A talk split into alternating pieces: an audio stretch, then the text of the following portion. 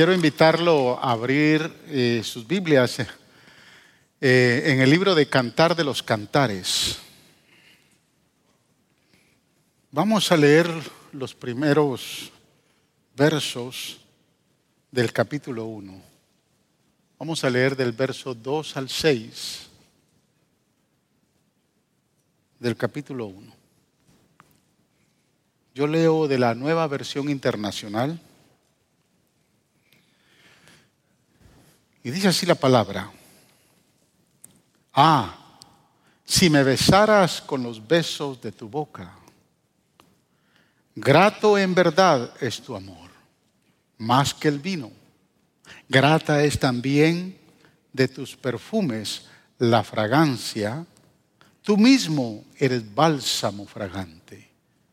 Con razón te aman las doncellas. Hazme del todo tuya Date prisa, llévame, oh rey, a tu alcoba. Regocijémonos y deleitémonos juntos. Celebraremos tus caricias más que el vino. Sobran las razones para amarte. Morena soy, pero hermosa, hija de Jerusalén. Morena como las carpas de Cedar, hermosa como, las, como los pabellones de Salma. No se fijen en mi tez morena ni en que el sol me bronceó la piel. Mis hermanos me mis hermanos se enfadaron contra mí y me obligaron a cuidar las viñas y mi propia viña descuidé. Padre, gracias por darnos este hermoso privilegio. Estar, Señor, acá, compartir tu palabra, Señor, es de grande bendición. Gracias por darnos por darme esta hermosa oportunidad. Gracias por cada familia presente, por cada corazón que va a recibir tu palabra, por cada mente que va a estar atenta, Señor, a escuchar tu palabra. Oramos para que esta palabra produzca gozo, alegría, contentamiento, fruto en nuestra vida. Que por medio de ella podamos ser edificados, bendecidos, confortados y exhortados. Por eso, Señor, nos sometemos a tu palabra y que sea tu palabra la que hable a nuestro corazón desde tu corazón. En el nombre poderoso de Jesús, a quien damos todo honor, toda gloria y toda alabanza. Amén y amén. Puede tomar asiento, hermanos.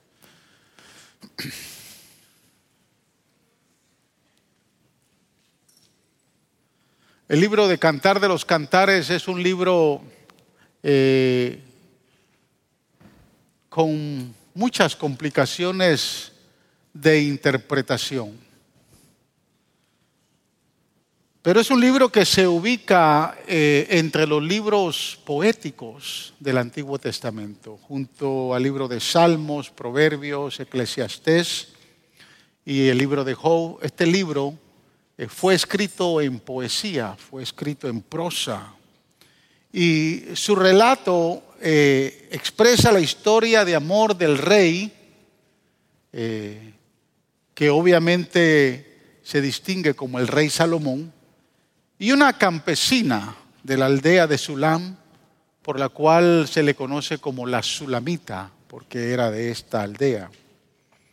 Pero esta historia de amor que nosotros podemos leer en este libro eh, se profundiza en el reflejo tipológico eh, y, por qué no decirlo simbólico, de la relación de Cristo y la iglesia. Es un libro que, que encierra tipológicamente esa relación de amor entre Jesús nuestro Rey y nosotros que somos su iglesia.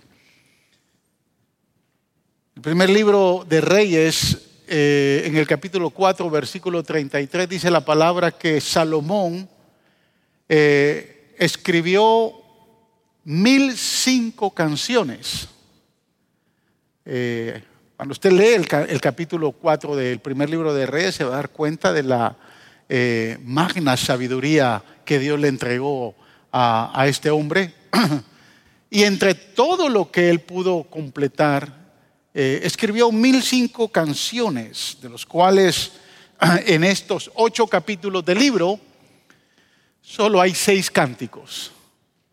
O sea, quedaron aproximadamente 99 eh, cánticos que no se registraron en la escritura. Y cuando usted lee el libro de Cantar de los Cantares, se va a dar cuenta de la razón por la cual eh, no se registraron todos los cánticos, porque de lo contrario tuviéramos eh, más de tres o cuatro Biblias. O se extendiera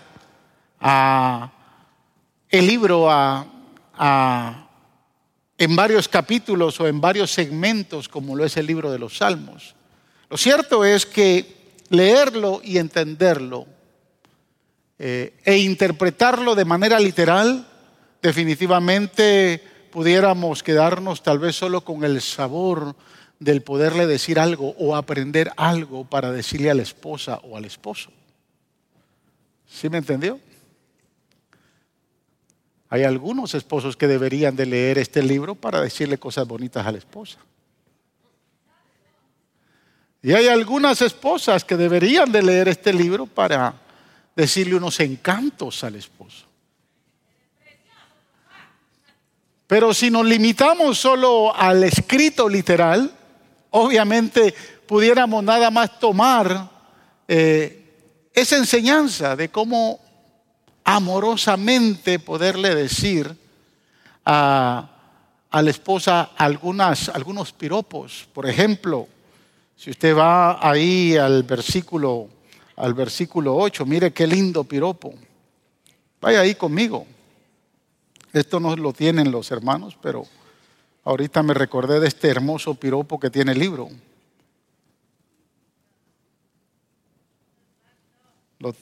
¿Ya lo buscó?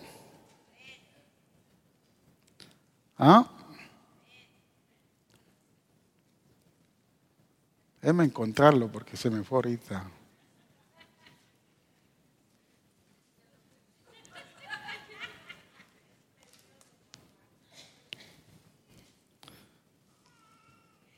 Óigame, ya usted lo encontró primero que yo, ¿no? Verso 9. Mire lo que dice la versión Reina Valera. Mire qué expresión de amor tan linda a yegua de los carros de Faraón te he comparado, amiga mía. Mire si no podemos aprender mucho de este libro. La próxima vez que usted le diga a su esposa un piropo, dígale eso. Pero espere un sartenazo. Tiene que entender el contexto. O sea, si literalmente vamos nosotros a, a tomar este libro solo como una expresión de amor entre un hombre y una mujer, como la expresión de amor del rey y la sulamita, pues nos quedáramos muy cortos en su interpretación.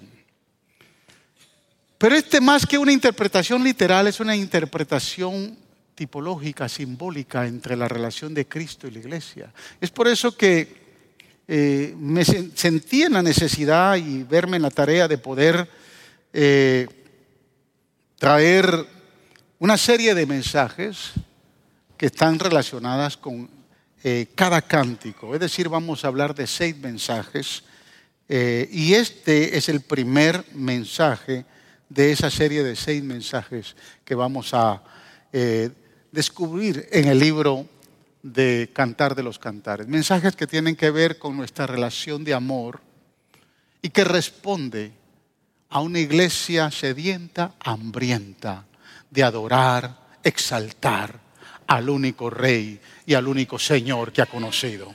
Amén. O sea que si usted realmente entiende que solo tiene un Rey, un Señor y un Salvador, entonces desde aquí usted puede eh, llenarse de mucho más para poderle adorar con mayor profundidad. Por lo tanto, en este primer mensaje vamos a hablar de cuatro principios que pueden elevar nuestra actitud de adoración. Primer principio, diga conmigo, adoración es intimidad. Mire lo que dice el verso 2. Ah, que me bese con los besos de su boca Así canta la doncella, la poblana, la sulamita en la frase inicial de la ópera de Salomón. Estas primeras palabras del libro de Salomón son las de una muchacha enamorada, encantada, que anhela los besos de su amado, que le resultan más deseables y más apetecibles que el propio vino. Escúcheme hermano, usted no puede besar a dos personas a la vez ni lo intente. No puede. Por eso es que no se pueden tener dos esposas. Porque usted no puede besar a dos mujeres con la misma intensidad que usted besa a la mujer que ama. ¿Me explico? No se puede besar a dos personas a la vez. Esto nos muestra que el beso es la expresión máxima de, amor cuando se le quiere dar o se le quiere entregar a una persona. Cuando se le quiere decir, mire, de la única manera que usted puede expresarle a su esposa o esposa, a su esposo, ese amor genuino es cuando usted le da un beso. ¿Lo ha probado? ¿Quiere probarlo ahora, hermano? ¿Tiene a su esposo al lado? No, no, no, no lo vamos a hacer. Pero definitivamente, cuando una pareja de muchachos que son amigos se quieren hacer novios, no se conforman. Cuando la muchacha le dice sí, no se conforma con que le dé la mano. No se conforma con que le dé un pequeño abrazo.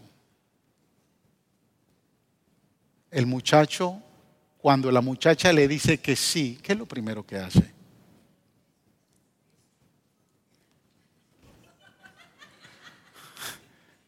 Le da un beso. No le dice, gracias, déjame orarle al Señor. No. Le da un beso. Como una expresión de lo que ya está sintiendo en su corazón. Aún aunque sea un amor loco. Pero le expresa con un beso lo que siente. Ahora, no todos los besos, hermanos, son iguales. No todos los besos tienen la misma intención. Es más, existen varios tipos de besos. Por ejemplo, está el beso del perdón. Se recuerda a nuestro hermano y amigo José, que tenía diez hermanos y que lo odiaban tanto, que le deseaban el mal, que le hacían bullying continuamente, y que un día tanto fue el odio y la maldad que sentían por él que decidieron matarlo. Y en medio del litigio para matarlo, lo que hicieron fue meterlo en una cisterna, en un pozo para que ahí muriera hasta cuando uno de ellos empezó a interceder y dijo, mejor vendámoslo muchacho, vamos a ganar más vendiéndolo. Y entonces lo vendieron como un esclavo. Y allá va José a Egipto. Usted conoce la historia, usted sabe lo que José vivió en Egipto, lo que él sufrió, lo que, la amargura que pudo haber abrazado en su corazón por el engaño, la traición, la maldad y el odio que sintieron sus hermanos para con él. Los años pasaron, usted se dio cuenta a través del relato bíblico que José supera todas las adversidades en Egipto y finalmente Dios lo lleva y lo coloca como segundo en el imperio. Faraón lo hace después de la interpretación de sus sueños, lo hace el segundo después de él. Y tal como él había soñado, iban a venir siete años de, de grande abundancia, siete años de miseria, y de gran necesidad, cuando ya va el segundo año de la miseria, entonces allá vienen aquellos once sinvergüenzas o diez sinvergüenzas buscando alimento. Y cuando llegan a Egipto, no reconocen que su hermano, al que habían despreciado, odiado y tratado de matar y lo habían vendido como esclavo, era el gobernador. Si soy yo y si somos si somos usted y yo, definitivamente los mandamos de regreso. Váyanse de regreso muchachos a Guatemala, aquí no los quiero. Y usted también. Es más, todavía hay algunos que se regresaron de allá de México, Guatemala, El Salvador, Honduras o Nicaragua y que todavía tienen cosas en el corazón que no lo han resuelto. Pero cuando José los ve, su corazón se pudo haber llenado de amargura, pero no lo hicieron. No lo hizo. Observe el verso 14 y 15 del capítulo 45. Dice la palabra, y abrazó José a su hermano Benjamín y comenzó a llorar. Benjamín a su vez también lloró, abrazado a su hermano José. Luego José, bañado en lágrimas, escuche, besó a todos sus hermanos. Solo entonces se animaron ellos a hablarle. Wow. El beso del perdón. Cuando usted genuinamente perdona a alguien o se siente perdonado por alguien, usted quiere acercarse, abrazarlo y darle un beso. Es el beso del perdón. Pero no solo está el beso del perdón, está el beso de la reconciliación. Dice Lucas capítulo 15, verso 20. Así que emprendió el viaje y se fue a su padre. Ya sabe de quién estoy hablando de ese muchacho rebelde, de ese muchacho que se anticipó a pedirle la herencia a su padre y fue, y el padre que no se la quería dar sabiendo lo rebelde, lo mal administrador y lo sinvergüenza que era, finalmente le dio la herencia y el muchacho se va y la, y la gasta y la desperdicia con todos sus amigos hasta cuando se ve en miseria nuevamente y se recuerda porque nadie le quiere dar trabajo. Y en esa condición miserable se recuerda y dice, wow, en la casa de papá, aún el esclavo, el jornalero más barato, tiene techo y tiene alimento. Voy pues a la casa, voy a regresar a la casa de papá y le voy a decir que ya no me vea como hijo, sino que me vea como uno de sus jornaleros. Y entonces él emprende el viaje y fue de regreso a su padre. Y dice el verso 20, todavía estaba lejos cuando su padre lo vio y se compadeció de él, salió corriendo a su encuentro, lo abrazó y lo besó. Aleluya. Ese beso de la reconciliación, del amor del Padre, que todos tarde o temprano, un día que venimos al Señor, lo pudimos sentir. Pero no solo está el beso del perdón y de la reconciliación, está el beso de la traición. ¿Lo ha sentido? ¿Ha sentido ese beso de la traición como que cuando usted dice, ese beso no fue sincero? Ese beso oculta algo. Lucas capítulo 22, versos 47 al 48 dice, todavía estaba hablando Jesús cuando se apareció una turba y al frente iba uno de los doce. Me interesa que usted entienda que es uno de los doce el que iba al frente. O sea, es decir, uno de los que había estado bien cerca. Por tres años había compartido, había dormido con el Señor. Ese que estaba cerca era el que iba al frente, pero ¿para qué iba al frente? Dice que el que iba al frente se llamaba Judas.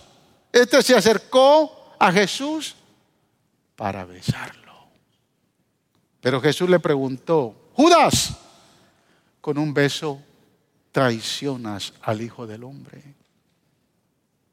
Esos besos solo van a venir de las personas que menos esperamos. Si usted se acerca y ve a un amigo de infancia, una amiga de infancia y de momento se sintió contento al verlo por muchos años, viene, lo abraza y lo besa, no es el beso de la traición. Pero el beso de la traición se va a dar de aquellos que han estado cerca, de aquellos que han estado alrededor, de aquellos que han comido en su mesa, de aquellos que de alguna manera han andado con usted de aquellos que le han dicho, te amo. Pero como que esa expresión después con ese beso no fue muy genuina. Ese beso de la traición creo que cada uno de nosotros lo hemos sentido. La siente la esposa cuando el esposo le traiciona. La siente el esposo igual, de igual manera cuando la esposa lo traiciona. La siente el hijo cuando es abandonado por el padre. La siente una madre cuando su hija o su hijo se revela y le dice, me voy de esta casa y todavía se atreve a darle un beso en la mejilla. Es el beso de la traición. sé que muchos de los que estamos aquí de una o de otra manera hemos experimentado el beso de la traición. La siente una iglesia cuando el pastor le decepciona. La siente el pastor cuando el miembro le traiciona. Está el beso de la traición. Pero hay un último beso, que es el beso de la intimidad. Es un beso especial, es un beso único. Es el beso que nos mueve a tener relación con Jesús. Lucas capítulo 7, versículo 38 dice, llorando se arrojó a los pies de Jesús, de manera que se los bañaba en lágrimas. Luego se los secó con los cabellos y dice, también se los besaba y se los ungía con el perfume. ¿Se recuerda de esta mujer? Tanto Marcos, Juan como Lucas mencionan que era una cualquiera, era una prostituta, era una mujer de la calle, era una mujer de la vida alegre, es una mujer pecadora. Las versiones, las traducciones muestran, le dan un título que muestran que era una mujer no decente. Y hace lo posible por entrar a la casa de un famoso fariseo llamado Simón, que jamás tendría la decencia de poder dejar entrar a una mujer de ese tipo. ¿Cómo hizo para entrar? Pudiéramos llegar a muchas conclusiones. Lo cierto es que entró. Y dice la palabra que cuatro cosas, cuatro cosas poderosas hizo esta mujer. Número uno, lavó sus pies, pero no con agua, sino lo lavó con sus propias lágrimas. Secó los pies de Jesús, no con una toalla sino lo secó con sus propios cabellos. ¿Y sabe que el cabello es lo más lindo y hermoso que guarda la mujer? Por eso es que todas ustedes, hermanas, se dedicaron casi dos horas en la mañana para venir bonitas. ¿Cuánto tiempo le dedicó a su cabello hoy en la mañana? Esta mujer no, no le no le secó los pies a Jesús con, una toalla, lo hizo con sus cabellos. Ungió sus pies con aceite, pero no con aceite de oliva o el aceite que usted usa para cocinar, sino con un nardo, un perfume sumamente caro. Marcos relata en este mismo pasaje que relata Lucas en el capítulo 7, Marcos relata que uno de los discípulos, no dudamos que pudo haber sido Judas, cuando ella le está derramando ese perfume, ese nardo en los pies de Jesús, dice que Judas comentó, ese perfume se hubiera podido vender por 200 denarios. O sea, los empresarios, los que se afanan con el dinero, rápido sacan números. 200 denarios. Es interesante porque son 200 denarios. Un denario era el equivalente a un día de trabajo. Imagínense cuánto costaría ese perfume hoy si le diéramos su equivalencia. Si alguien puede ganar 150 dólares por, por día, y son 200 denarios. Si usted lo multiplica por 200, entonces estamos, pudiéramos decir que ese perfume tendría un costo de 30 mil dólares. Qué costoso, ¿no? derramarlo a los pies de Jesús. Hay gente que mide cuando le da al Señor, hay gente que solo derrama porque hay gratitud en el corazón. Hay gente que solo da porque sabe que se lo está dando al Señor. Pero la cuarta cosa que hizo el Señor, hizo esta mujer con el Señor, no solo después de haberle ungido los pies, dice que lo besó. Pero no besó su cabeza, no besó sus, sus manos, no besó su mejilla, no, no besó su frente. Dice que besaba sus pies. Es decir, que no solo le dio un beso. Él quedó tal vez sorprendido. Y cuando usted ha visto películas, tal vez pueden darse la expresión de la película que se está dando de una manera equivocada. Le voy a decir cómo el contexto histórico nos enseña qué parte de los pies estaba besando esta mujer. Los orientales se reunían en la mesa, se arrodillaban alrededor de la mesa para poder platicar. Y Jesús fue invitado a la mesa por el fariseo.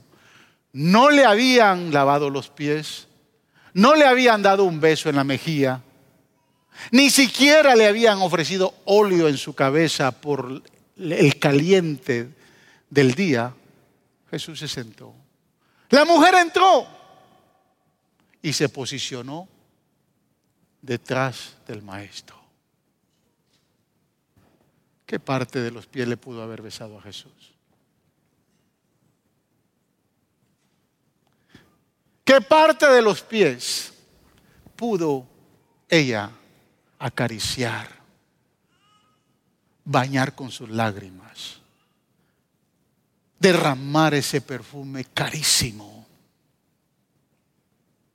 secarlo con sus cabellos y después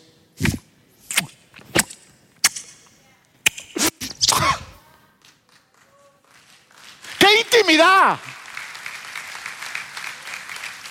Por eso es que la sulamita dice, ah, si me besara con los besos de su boca. Porque está hablando del beso de la intimidad. No está hablando del beso del perdón, ni del beso de la reconciliación, ni del beso de la traición. Está hablando del beso de la intimidad. Es importante, hermanos, entender que si deseamos intimidad con el Señor, no es suficiente ser perdonados, no es suficiente ser reconciliados. Es necesario tener intimidad y besarle los pies al Maestro. No podemos seguir besando ni deseando otras cosas. No podemos besar al diablo y a la misma vez besar a Jesús. Si queremos tener intimidad con Él, tenemos que aprender a besarle sus pies. Es derramarnos, es decirle, Señor, estoy aquí totalmente, completamente comprometido ante tu altar para hacer de mi vida lo que tú desees. Y saber que día a día podré adorarte y expresarte mi amor con mis besos. Número dos, adoración es olor fragante. Me vi tentado a predicar solo de ese primer versículo, pero entonces hubiera tenido que predicar todo el año acerca de cantar de los cantares. Vamos a avanzar al verso 3. Adoración es olor fragante. Mire lo que dice el verso 3. Grata es también de tus perfumes la fragancia. Tú mismo eres bálsamo fragante, con razón te aman las doncellas. ¿Cuántos echaron perfume cuando salieron de la casa hoy en la mañana? ¿Sí? Yo le voy a decir que yo uso perfume solo los domingos. No porque me bañe solo los domingos. Yo no acostumbro a usar perfume, pero el domingo mi esposa me dice, échate perfume. Y entonces como yo nunca he comprado perfume, yo tengo muchos perfumes que hermanos me han regalado. Ahí los tengo en colección. Algunos no sé ni cómo huelen, Y a veces me preguntan, pastor, ¿le gustó mi perfume? Y digo, no, no, no, no lo he usado todavía. No conozco las marcas de perfumes. Yo sé que algunos de ustedes sí conocen marcas de perfumes. Y todos los días usan su perfume. Pero quiero decirle que en el olfato de esta sulamita, de esta poblana, de esta aldeana, estaba grabado el perfume de su rey.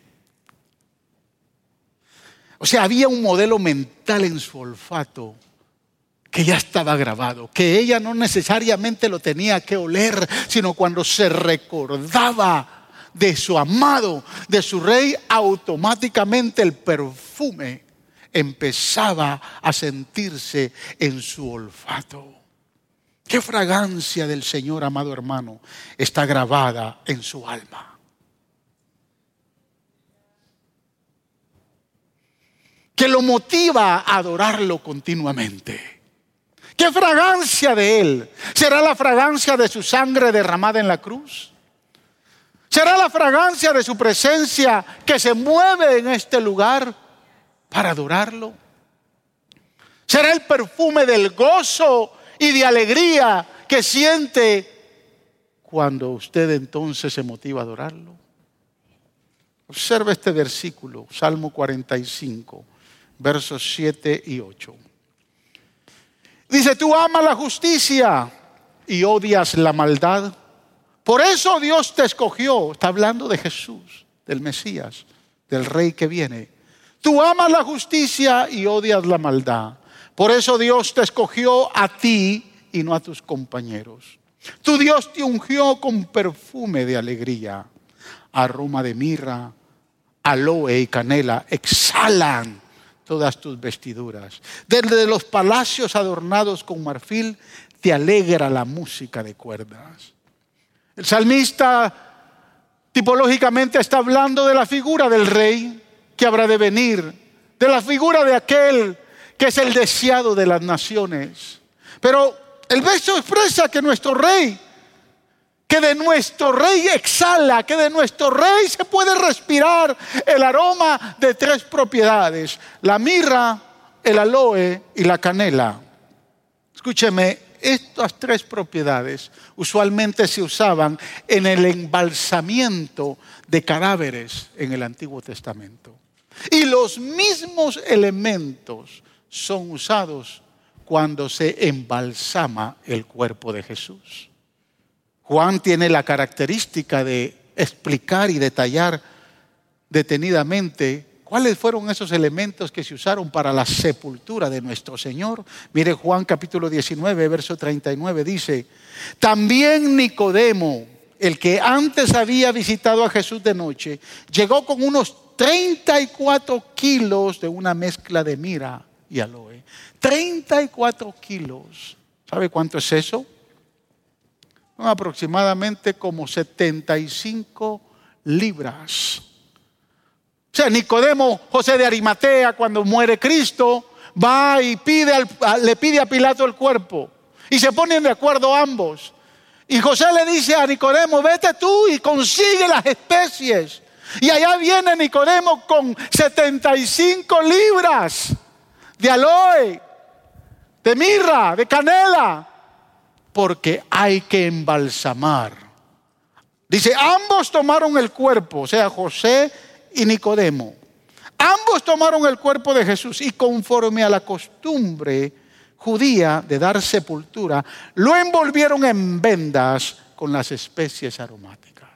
Qué interesante. Escucha, hermanos, el pecado apesta delante de la presencia de Dios. ¿Cuántos están de acuerdo? Y es muy desagradable el pecado ante la presencia del Señor. El Señor no puede oler pecado. Donde hay pecado, la presencia de Dios no puede estar. Porque si a usted le desagrada un olor desagradable, ¿cuántos tienen perros? ¿Sí? Yo tengo dos sinvergüenzas en casa. Y a veces he salido de mi cuarto y empiezo a oler, ah, uno de estos hizo una avería acá. Porque ya siento el olor. Y me doy cuenta porque los dos están escondidos. Si eso es desagradable para mí, el pecado apesta ante la presencia del Señor. El Señor no puede oler pecado. Pero quiero decirle que la fragancia gloriosa y maravillosa que tiene el poder para destruir toda peste de pecado es la sangre de Cristo derramada en el Calvario. Por eso, ante la presencia del Señor, el Señor huele esas especies de su sangre que permite hacer que usted y yo seamos aceptados en su presencia. Usted tiene dos opciones. O huele a muerte de pecado o huele a vida por la muerte y resurrección de nuestro amado Salvador que ahora está sentado a la diestra del Padre. Usted decide qué oler, o al menos qué oler, qué olor de fragancia le va a entregar a la presencia del Señor. ¿Sabe que cada vez que adoramos al, al Señor acá, nuestras alabanzas son como un perfume que sube agradable ante su presencia, que rodea su trono de gloria y majestad. Y cuando usted y yo le estamos alabando, ese perfume llega y el Señor dice, ahí está mi iglesia, lavada con la sangre de mi Hijo. Y por eso es aceptable y es agradable ante sus ojos. Que, que siempre tengamos presente que debemos de oler a vida y no a muerte oler a, vida y no a pecado, porque la sangre de Cristo rocea nuestro ser. Número tres, adoración es amor genuino. Observe el verso 4. Dice la sulamita, hazme del todo tuya, date prisa, llévame, oh rey, a tu alcoba regocijémonos y deleitémonos juntos. Celebremos tus caricias más que el vino. Sobran las razones para amarte. Es interesante. Otras versiones dice, atráeme a tu alcoba. Recuérdese que en el pasaje de, o, o en los capítulos de este libro usted va a encontrar a la sulamita viendo a su amado como un rey o viéndolo como un pastor. Ella, de acuerdo al relato bíblico, es una simple poblana. Es más, ni siquiera es de la nobleza y ni siquiera luce como la de la nobleza. Es una muchacha trigueña, pero hermosa. Se cree que Salomón salía y él podía caminar sobre todas las ciudades de su reino. Le gustaba salir a compartir con todas las ciudades de su reino hasta que un día encontró a esta mujer, a esta muchacha, que estaba llena de barro, sus manos estaban llenas de barro, sus pies estaban sucios, no, estaba vestida de lino, pero cuando la vio se enamoró. Sabía que tenía problemas para llevársela al palacio. Y por eso empezaron a tener una relación de amor a la distancia. Él venía y la miraba y ella lo esperaba. Y poco a poco usted se da cuenta que en el relato él va atrayéndola, atrayéndola hasta llevarla a su, a su palacio. Y por eso ella enamorada del rey le dice, a menos que me atraigas a ti, a menos que me invites, a menos que me acerques a ti, no puedo ir. Pero si me atraes, no voy a huir. Qué linda actitud. Qué hermosa actitud para sentirse amada, atraída y cobijada por su amado rey. Le pregunto si esa es la actitud. Hoy hablaba el pastor Pablo. ¿A qué venimos, hermano? ¿A traerle problemas o a ser atraídos por el rey? Venimos con todas nuestras quejas que las resuelva? ¿O realmente en nuestro corazón está la pasión y la actitud como esta mujer? Que digo, a menos que no me atraigas a ti, a menos que no me acerques a ti, a menos que no me invites a tu alcoba, yo no podré llegar. Y sabe, cuando evaluamos Juan capítulo 15, versículo 16, podemos entender que si usted y yo estamos aquí, no es porque se nos plació la gana estar acá. Si usted y yo estamos aquí, es porque Él decidió invitarnos, acercarnos, a tener comunión con Él. Juan 15, 16 dice, no me escogieron ustedes a mí, sino que yo los escogí a ustedes y los comisioné para que vayan y den fruto, un fruto que perdure. Así el Padre le dará todo lo que pidan en mi nombre. No, los, no ustedes no me escogieron a mí, dice el Señor. Yo los escogí a ustedes. Así que usted y yo no estamos aquí por niños bonitos, niños chulos o porque usted dijo, ay, hoy, hoy, al fin voy a ir a la iglesia otra vez. Hubo algo que lo atrajo. Hubo una atracción. Hubo un imán. Y ese imán es que Él se recordó de usted y de mí. Y por eso estamos acá. Fue Él el que al vernos hundidos en la miseria del pecado, en el pozo cenagoso, en, en la actitud de pecado que andábamos, perdidos, sin rumbo y sin, y sin vida eterna, rumbo a una condenación. Fue Él que nos vio en nuestra desgracia, que dijo, ven a mí. Usted no escogió, usted no lo escogió a Él, Él lo escogió a usted. Es más, Juan 6:44 dice, nadie puede venir a mí si solo lo atrae el Padre que me envió y yo lo resucitaré en el día final. No podemos buscar al Señor, hermanos, a menos que el Padre no se haya interesado en nosotros y nos haya atraído al Señor.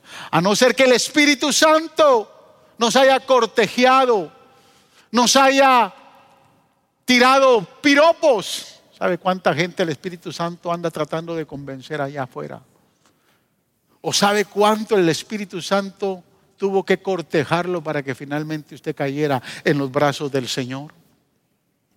¿Cuánto, hermano? ¿Cuánto se tardó el Señor? Y usted resistiéndose a su pecado, resistiéndose ahí. No, que hoy no. No, que hoy no, que. ¿Cuánta, ¿Cuántos no le hablaron a usted de Jesús? Y usted dice, no, hoy no. El Señor conoce mi corazón. Déjese atraer a Él. Él lo ama. Él quiere tener intimidad con usted. Él le hace la invitación. Yo estoy a la puerta, dice el Señor. Aleluya. El que abre la puerta, yo entro. Él es el que lo está trayendo a su presencia. La posición debe de ser esa. Invítame a tu alcoba. Invítame a tu lugar de descanso. Invítame a tu presencia. Señor, atráeme y mientras me agitas, mi espíritu se mueve dentro de mí. Entonces vendré, responderé, atráeme a ti para que yo siempre pueda estar a tus pies. Esa fue la atención que le dio María y no Marta cuando Jesús llegó a Betania. ¿Se recuerda? Dice la Biblia que entró Jesús a la, casa de Marta, Lázaro y María. María, yo no sé de qué grupo era, hermano, si del 1, del 2, del 3 o del 4. Pero era excelente servidora. No digo Marta, ¿no? Que estaba, pero bien atenta a la atención que le había dado su líder de grupo. Llega el Señor lo tienes que atender. Hay que hacer, al Señor le gustan las pupusas y le gustan de espinaca. No le vayas a hacer de frijoles ni de chicharrón. Por favor, me lo atiendes bien, le dijo la líder. Y Jesús llegó y se sentó. Y allá está Marta. Y le entró un, desespero, y le entró una, una rabia. porque su hermana María entendió que él había llegado para atraerlas a él. Y ella se sentó a escucharlo y mientras se sentó a escucharlo, lo abrazaba, lo besaba. Y ahí hasta Marta, enfogonada, como dicen los boricuas. Señor, ¿no te das cuenta que esta sinvergüenza de mi hermana no hace nada y yo aquí estoy atareada? Y sabe, muchos hermanos se cansan de servir al Señor. Y por eso cuando se cansan de servir al Señor, se rajan de todo lo que hacen para Dios. Yo lo he escuchado. Pastor, ya llegó mi tiempo.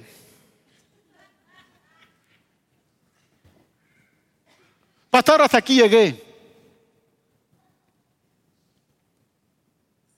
No, pastor, yo, yo ya no puedo con esto. Yo ya estoy cansado. Porque vieron su relación con Cristo solo a través del servicio. Nunca fueron atraídos Nunca se dejaron atraer por el Señor para amarlo, para bendecirlo, para exaltarlo. El que ha sabido estar a los pies de Cristo, hermanos, nunca se rinde sirviéndole al Señor. El que ha sabido estar a los pies de Jesús entiende que eso es tan importante o más importante que su servicio. Por lo tanto, su servicio lo va a hacer con excelencia porque es mejor estar en su presencia disfrutar de su presencia y tomar, como dijo Cristo, Marta, tu hermana ha tomado la mejor parte. Tenemos que dejarnos atraer por Él. Es decir, la humillación es, la, adoración es intimidad. La adoración es amor genuino. La adoración es olor fragante. Pero hay un último que quiero terminar. Adoración es humillación.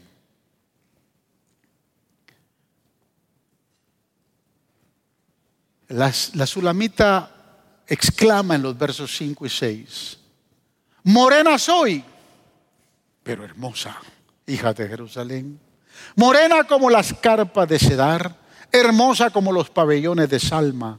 No se fijen en mi tez morena ni en que el sol me bronceó la piel. Mis hermanos se enfadaron contra mí y me obligaron a cuidar las viñas y mi propia viña descuidé. Mire, frente a la presencia del rey, la sulamita se da cuenta que no es una hija de la nobleza, se da cuenta que no es una que ha nacido y se ha criado en el palacio. Ella se da cuenta de su condición y de repente se da cuenta de su propia negrura. Por eso dice, trigueña soy, morena soy. La discriminación en los tiempos de Salomón era muy fuerte. ¿Sabe quién vino a cambiar todo eso en el reinado de Salomón? Aquella preciosa negra que viene desde África y que dice que trae más de 55 mil ofrendas al Señor, la reina de Saba. Ella vino a cambiar todo el escenario. Pero antes de que llegara esa preciosa morena, que muchos dicen que Salomón de momento por ahí pudo haber tenido judíos que hoy son negritos. Algunos dicen que pudo haber tenido intimidad con ella. Pero antes de tener intimidad con ella, había una prietita llamada Sulamita, que se dio cuenta de su negrura, se dio cuenta de su condición, no se dio cuenta, no, no entendió claramente que no era parte del el sequito que tenía el rey para poder participar y ser una candidata para ser amada. Y ella se da, se da cuenta de su propia condición, se da cuenta de que no es digna de estar ante su amado. Y así también Siempre que entremos a la presencia del Señor, nos va a sorprender, hermanos, porque nos tenemos que dar cuenta de lo negro que somos dentro de nosotros mismos. de los falsos, de los débiles, de los arrogantes, de los indolentes y sucios que somos muchas veces en nuestra manera de pensar y de actuar. Y que cuando venimos al Señor nos queda una sola alternativa, hacer propios las palabras del profeta Isaías en el capítulo 6, versículo 5, y decir ante su presencia, Señor, ay de mí, que estoy perdido. El profeta hablando. Soy un hombre de labios impuros y vivo en medio de un pueblo de labios blasfemos. Y no obstante, mis ojos han visto al Rey Todopoderoso. Escúcheme, hermanos. El orgullo, la jactancia, termina cuando nos presentamos ante la presencia del Señor. Ahí va a terminar. Por eso es que yo a veces me cuesta entender la actitud de algunos que cuando llegan al templo, si usted reconoce que este y muchos otros lugares donde se congrega la iglesia son templos de adoración, me cuesta entender que muchos, en medio de la alabanza, tienen una actitud tan arrogante. Todo mundo levantando sus manos, adorando al Señor. Pero allá están los arrogantes viendo aquí, viendo allá. No lo entiendo. No lo entiendo. Lo único que puedo pensar es que nunca han tenido una relación de intimidad con el Señor. No sé si me entiende lo que le estoy tratando de decir. Usted puede pensar que está sobre encima de todo ahora. Pero cuando se acerca a la presencia del rey y ve su belleza, su santidad, su hermosura, lo único que puede decir, ay Señor de mí, que soy un negro pecador. Que todo lo que hay en mi alma es negrura. Y que lo único que necesita es que tu presencia, es que tu sangre la limpie y pueda tener comunión contigo. No sé, amados hermanos, en medio de esa intimidad, ¿cuál es su actitud? Adoración. Entonces, es intimidad. Adoración es amor genuino. Adoración es olor fragante. Y adoración, mi amado hermano, es intimidad. ¿Cómo se siente ante la presencia del Señor? ¿Cuántos continuamente se motivan a seguir besando los pies de Jesús?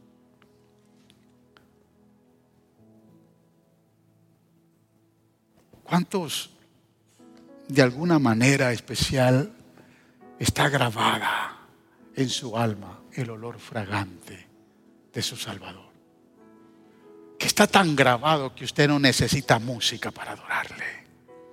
Usted no necesita que nada venga y lo motive para adorarlo. Porque el olor de su sangre, que lo ha lavado y lo ha limpiado, lo motiva a bendecirlo y a exaltarlo. ¿Cuántos se han sentido atraídos para entrar a la alcoba del Señor. Y al entrar se han humillado. Y al humillarse han visto su condición. Si esa es nuestra actitud, entonces podemos decir que hemos podido adorar al Señor.